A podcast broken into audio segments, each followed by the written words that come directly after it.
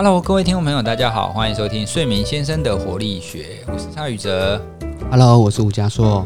我们今天同样再来聊一下有听众朋友的提问，而且这个问题也的确我们也很常被问到。哦，那问的就是说，诶，我们晚上如果睡觉都一直做梦，啊，甚至觉得整个晚上都在做梦，还有一些人都会说，诶，我做了很多梦。那这种多梦是不是表示睡眠品质不佳呢？哦，那要怎么样才可以让自己可以不要做那么多梦啊？哈，因为有很多人他们就会觉得说梦让他睡不好。哦，那我相信这种临床上家属你应该遇到蛮多的嘛。没错，这个问题真的是临床上或演讲的时候几乎很常被提问的一件事情。关于梦，那一般来讲，我演讲有时候开场就会问三个问题。第一个，我们睡觉到底会不会做梦？那我相信各位听友也可以想一下，诶，会不会？我相信多数的人会觉得是这个答案是肯定的，会做梦。好，那再从这个问题往下延伸，做梦是好还是不好？诶，就开始有些人觉得会点头，嗯对，摇摇头，可能意见就会分歧了。那我就会问说，那觉得不好的人为什么不好？很多人就会说，诶，做梦好像没有睡，或觉得做梦好像睡眠品质不好，很累。那我就会说，这其实这是两件事情。那我们就来开始解答这两件事情哈。我们前面就会先来聊一个人睡觉过程中什么时候会做梦。那我们先前应该也都有聊到，睡眠过程中有不同的阶段。这边我们再稍微整理一下哈。睡眠过程中其实简单来分，大概会有这几个阶段。我们一开始一定会先从清醒进入到睡眠阶段一跟二的浅睡，好，所以另外一个大的阶段叫浅睡。那浅睡大概维持个二十分钟左右到半小时左右，会进入深睡。好，深睡我们又叫睡眠阶段三，早期有睡眠阶段三跟睡眠阶段四，好，现在都叫睡眠阶段三，它叫做深睡。那但我们睡眠是维持一段深睡以后，大概半小时左右，又会再回到浅睡，再来再进入一个做梦睡眠。好，所以我常说我们的睡眠是这样，越睡越深，从浅睡到深睡，再回到浅睡，接下来再会进入做梦。那这样叫一个睡眠的循环。每一个人一个晚上大概会有四到六个循环不等。好，所以我就会让演讲的受众跟我的个案知道这样的一个基本的架构，所以他们就会理解。OK，一个睡眠的循环的搭配都是浅睡、深睡，再回到浅睡，再回到做梦。好，那睡觉会不会做梦？会，因为一个晚上有四到六个循环，代表你有四到六个梦，或四到六个做梦的机会。好，所以先回到我们第一个问题：睡觉会做梦。好，但是很多人觉得做梦不好，是因为觉得做梦没有睡。那这个想法就会从刚刚的逻辑里面去推翻。因为我们可能做梦发生在一个循环的最后面，也代表这个人其实已经经历过了浅睡跟深睡，才有条件进入到这个梦。所以我就会让我的个案知道，你有做梦绝对是好事，代表你的睡眠其实有睡了一个循环，才有条件做梦。我常形容这个做梦很像下课，所以我们上课五十分钟，下课十分钟嘛，所以一定是这样的一个循环：上课、下课、上课、下课。所以这个做梦睡眠就好比你的下课。所以换句话说，你现在发生在下课的这个阶段，就代表你曾经上过课。不管上课在干嘛，有没有认真哈，但是你下课了，就代表你上过一堂课了。所以我常形容做梦就代表这样的一个意涵。所以做梦绝对代表有睡。好，但是刚刚说另外一个讨论是做梦觉得好累，做梦觉得睡眠品质不好，其实它是另外一件事情。但是做梦觉得累或觉得品质不好，我们要反过来看，不是做梦让你觉得累。或做梦让你觉得品质不好，因为很多人把这个因果关系搞错了，对，都一直错怪你们的梦哈，所以各位听友，你们不要再错怪你们的梦哈。第一，做梦刚刚我们说的，它是代表有睡；再来，做梦会觉得累，其实是有另外一个核心的问题，什么意思哈？各位听友，有没有可以想象一下哈？有没有时候你觉得，诶，我昨天晚上都没有做梦？嗯，一定有这个经验，但是我要跟你们说，你们晚上不是没有做梦，你们还是有百分之二十的左右的时间在做梦。就一个正常的睡眠的分布来讲，成人的睡眠过程中，大概有百分之二十到二十五在做梦，每个晚上都会有。所以你说，诶，我就昨天晚上觉得没有做梦，其实没有，是因为有可能你睡得不错，你一觉到天亮，你没有什么醒来，你就不会在醒来的时候发现你的梦，因为你几乎没醒来。好，所以假设你一觉到天亮，好，虽然一觉到天亮的几率不是那么高了，但是如果你真的睡得很好，你没有醒来，你就不会发现你的梦。但反过来，如果你觉得你的梦特别多哦，就像这个听友提到的多梦，你不是真的多，你一个晚上一样跟其他人一样，都只有百分之二十到二十五做梦。可是为什么你觉得多？因为你常常醒来，你可能有一些压力，你可能有一些呃身体的不舒服，或者是你环境有些噪音，让你不断的醒来。你不断的醒来，你就有机会发现你在做梦。所以你的梦不是真的多，而是你发现的多，你的几率变高了。所以你醒来次数多，所以你发现你的梦，所以你会觉得累。所以再回到累的原因是最前面的这个醒来，梦被发现只是一个产物而已，所以都被你错错估了哈。所以其实不是真的梦很多，而是你醒来次数多。所以治疗的重点对我们来讲，对临床的这个治疗的方法来讲，是怎么样让你睡得深一点，睡得可以一觉到天亮，所以你的梦就会变少。其实不是真的变少，而是你没有醒来去发现它。有时候我们在讨论做梦的人，我们要怎么去做治疗，而是让他睡深，不是说让他梦真的变不见。其实因为医疗上以前真的会有些药物，就是让你的梦剥夺，让你没有机会做梦。但是这不是一个正正确的方法，因为我们之后可能可以聊梦有很多的功能。所以如果让梦变不见，反而又不是正确的事情，而是要让梦不会被你发现。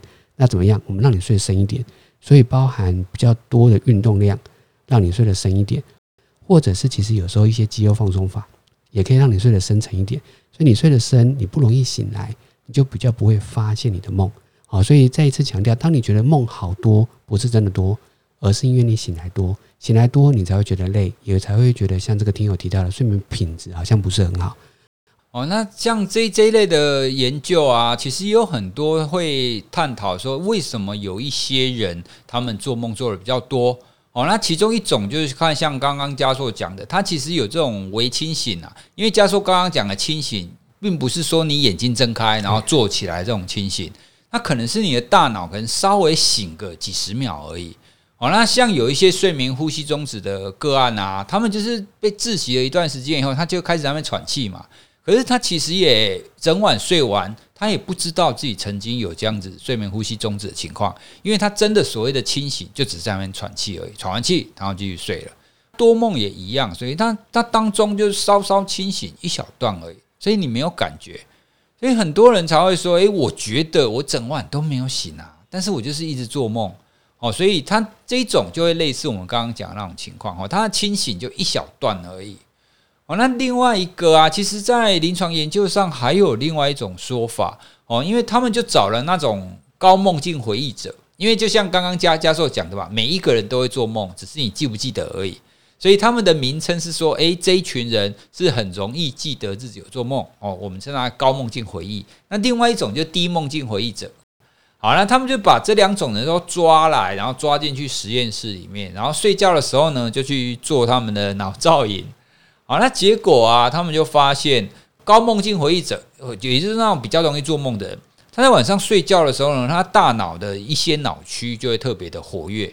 好，那换句话说呢，就是那一些人，就是大脑有一些地方他应该要休息，可是他没有休息。如果我们从这个观点来看的话，你也可以把它想想成说，为什么你晚上睡觉的时候那么累？因为就是你的大脑没有所有的地方该休息的地方都休息啊，有一些地方它就没有休息哦，所以你觉得很累嘛？因为没有真正的完整的休息到哦，所以啊，多梦为什么会造成这种说法？哈，现在比较主流的啊，大概这两种哦，就中间你有比较多的醒来啊，那第二个就是你的大脑哦，在睡觉的时候呢，就会比较活跃，该休息的脑区没有给你休息。哦，就会出现这个样子。哎，我觉得宇哲这个分享倒蛮好的。我我一直在想，有时候我们会在我们的节目里面聊很多的实验或很多的一些测试。我有时候在想，如果有机会，我们在节目里面也可以带起一些测试。例如，我们可以邀请很多的听友，诶，他们真的有多梦的，我们也许找一些人来。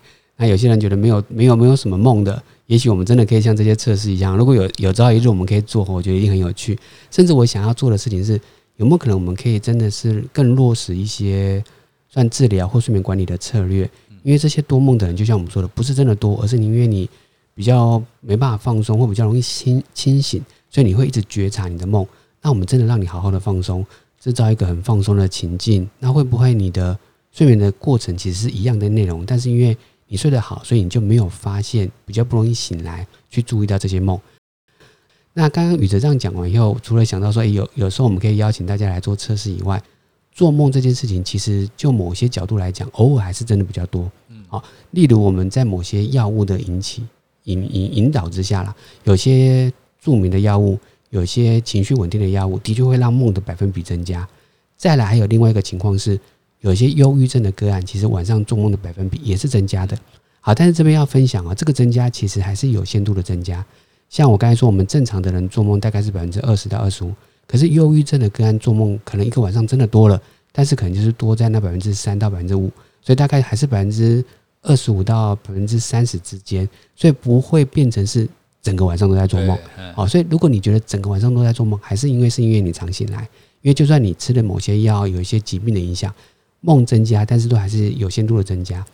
还有另外一个状况然后，就是我们常说的你在长时间睡眠剥夺。